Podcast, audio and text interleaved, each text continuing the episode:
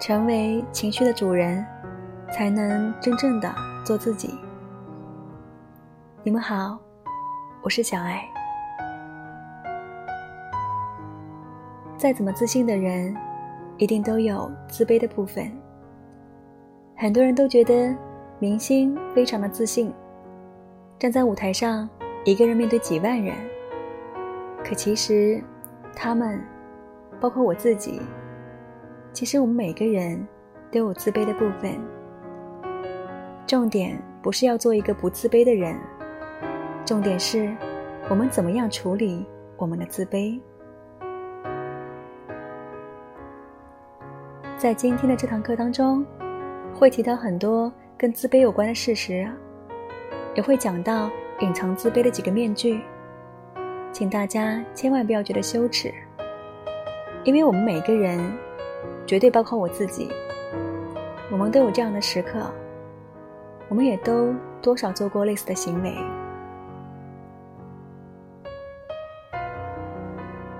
关于自卑的故事当中，有一则很有名的童话，就是《丑小鸭的故事》。据说，丑小鸭的故事可以提供小朋友一种安慰，觉得有一天自卑的问题会不见。可是。如果你仔细读的话，你会发现，丑小鸭是有一天忽然发现自己原来是一只美丽的天鹅，而不是一只鸭子，随着长大自然变成了天鹅的。所以，我觉得丑小鸭的故事并不太能够解决自卑的问题。我们要试着用别的方法来觉察我们的自卑，进而解决自卑这种情绪。让我们更有自信的做自己。其实，自卑是藏在一些假面具的底下的。自卑的第一种假面具叫做取悦顺从。简单的说，就是有一些人会通过顺从对方，对对方做极大的让步，来赢得对方的好感。可是反映的。其实是在对方面前，自己所感觉到的自卑。比方说，在学校里面，班上如果出现一个喜欢欺负人的同学，被他欺负的弱小同学，有些人会反抗，可是有一些被欺负的人，会对这个老大卑躬屈膝，去欺负其他的人。他们希望在老大的面前遮掩自己的自卑，于是。发展出了取悦跟顺从对方，来取得自己生存的价值。这时候，如果有心里很平衡的人，对这些小喽啰说：“你其实很自卑，所以你才会故意去讨好、顺从、取悦那个欺负你的人。”他一定会目瞪口呆，因为你踩到了他的痛处。当一个人采取了取悦、顺从的策略，他通常不知道。自己是在遮掩自己的自卑。用来隐藏自卑的第二个假面具，叫做贬低批判。很多女生碰到别的女生，看到对方的包很漂亮，就说假的；看到对方的美貌很漂亮，就说画的；看到对方鼻子很漂亮，就说去整的。为什么这些女生会在毫不求证的情况之下？立刻就有这样的反应呢？简单来说，就是吃不到葡萄说葡萄酸。一旦我们没有办法像对方一样的出色，我们很容易就会使出这一招贬低批判，来隐藏我们的自卑。反正不管真相如何，仿佛只要我们先下手为强，找到对方的缺陷，我们心里就会平衡一点。这是隐藏自卑的。第二个假面具。接下来，隐藏自卑的第三个假面具是虚假期望。讲的是，我们会故意定一个非常高、高到根本没有办法实现的目标。比方说，当我们问一个不太努力的男生，说：“你人生接下来希望达到什么成就的时候”，这个男生并不是回答。我希望我每个月多赚一万块。他反而会回答说：“我的目标是得诺贝尔奖，或者我的目标是要当太空人。这两个目标听起来就真的有点过于志向远大了。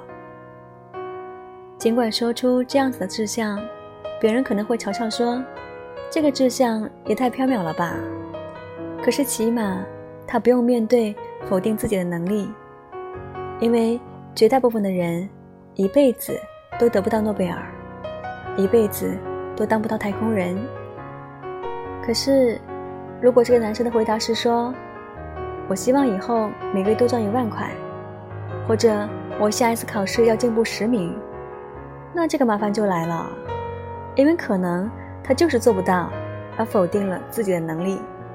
这就是第三种隐藏自卑的假面具。第四种假面具叫做自我妨碍，指的是在迈向这个目标的过程当中，我们故意去设置很多的障碍，让自己失败的时候，看起来好像自己是故意不努力的样子。很多人都做过这样的事情，快要考试了，希望考好一点，可是考试前一晚。竟然还在玩手机，或者课本放在手边，却故意不去复习，美其名曰叫做裸考。考试成绩出来很糟糕的时候，他才有机会说：“我不是考不好，我是根本不想考好，我根本没有温习啊。”如果你有过这种行为，千万不要觉得羞耻。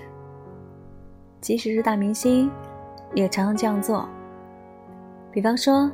传奇的网球界巨星，德国五十九座大满贯的冠军得主娜拉蒂诺娃，她在某一次的系列比赛当中，接连好几场输给了后起之秀。在这一系列比赛之后的访问里面，娜拉蒂诺娃就承认，她说：“我比赛到后来，根本不敢拼尽全力，因为我很怕，我拼尽全力之后依然会输，那样子。”我就要被迫面对我的网球生涯已经完蛋了的事实。所以，这四种隐藏自卑的假面具，发生在我们每个人的身上。现在，我们觉察了这些假面具，正视了自己的自卑。那接下来要如何改变呢？改变有很多方法。今天我们要教其中的一个小技巧，叫做微习惯，就是微小的习惯。这个说法来自美国作家斯蒂芬·盖斯，他提出这样的想法，刚好就是把定过高的、无法实现的目标给倒过来。我们把高到离谱的目标拆开，简化为很微小的、做起来不会失败的小习惯。像我就做过这样的事情，我很怕我自己读的书太偏向某一类，所以有的时候会逼迫自己读一些跟天文学、物理学。生物学、医学有关的书，这些书说实话，我有时候我真的念不懂，念不下去，我就会把这本书放在厕所里面。每一次上厕所的时候，不管时间长时间短，我就被迫只能看这本书。时间就算短到只能够读其中的一小段，或者只能够读其中的一页，也没有关系。它就是胜过我面对整本书。都读不下去的那种恐惧感。每次读一页，久而久之，我就发现，莫名其妙的把这本书的大半部分给读完了。如果你觉得去健身一小时听起来就无法完成的话，那改成每天健身五分钟、十分钟，也就是把一个过高的目标拆解成比较容易实现的小习惯，这就是微习惯的做法。我是一个很不专心的人，我很羡慕做事情能够达到专注境界的人。想要训练我的师傅会教我说：“你要练习冥想打坐，一整天空出一小时来，把脑子清空，什么都不想。”我一听到一天要空出一小时什么都不想，我就觉得我根本做不到。可是，如果我利用短短的五秒钟试试看。比方说，像现在，你正在用耳机听我的情商课，我们就一起来闭上眼睛，数自己的呼吸，不要想任何的事情。一、二、三、四、五。这五秒钟，我们真的数自己的呼吸，没有去乱想别的事情。五秒钟做到了，迈向五分钟，五分钟做到了，继续迈向十分钟。一旦踏出了第一步，我们就会越来越有信心踏出更多步。当你不断完成计划，不断的实现，甚至超越了当初的目标时，整个人就会变得越来越自信，说话也有了底气。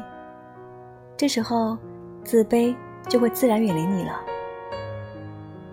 好了，我们今天的情商课就到这喽，下一期再见。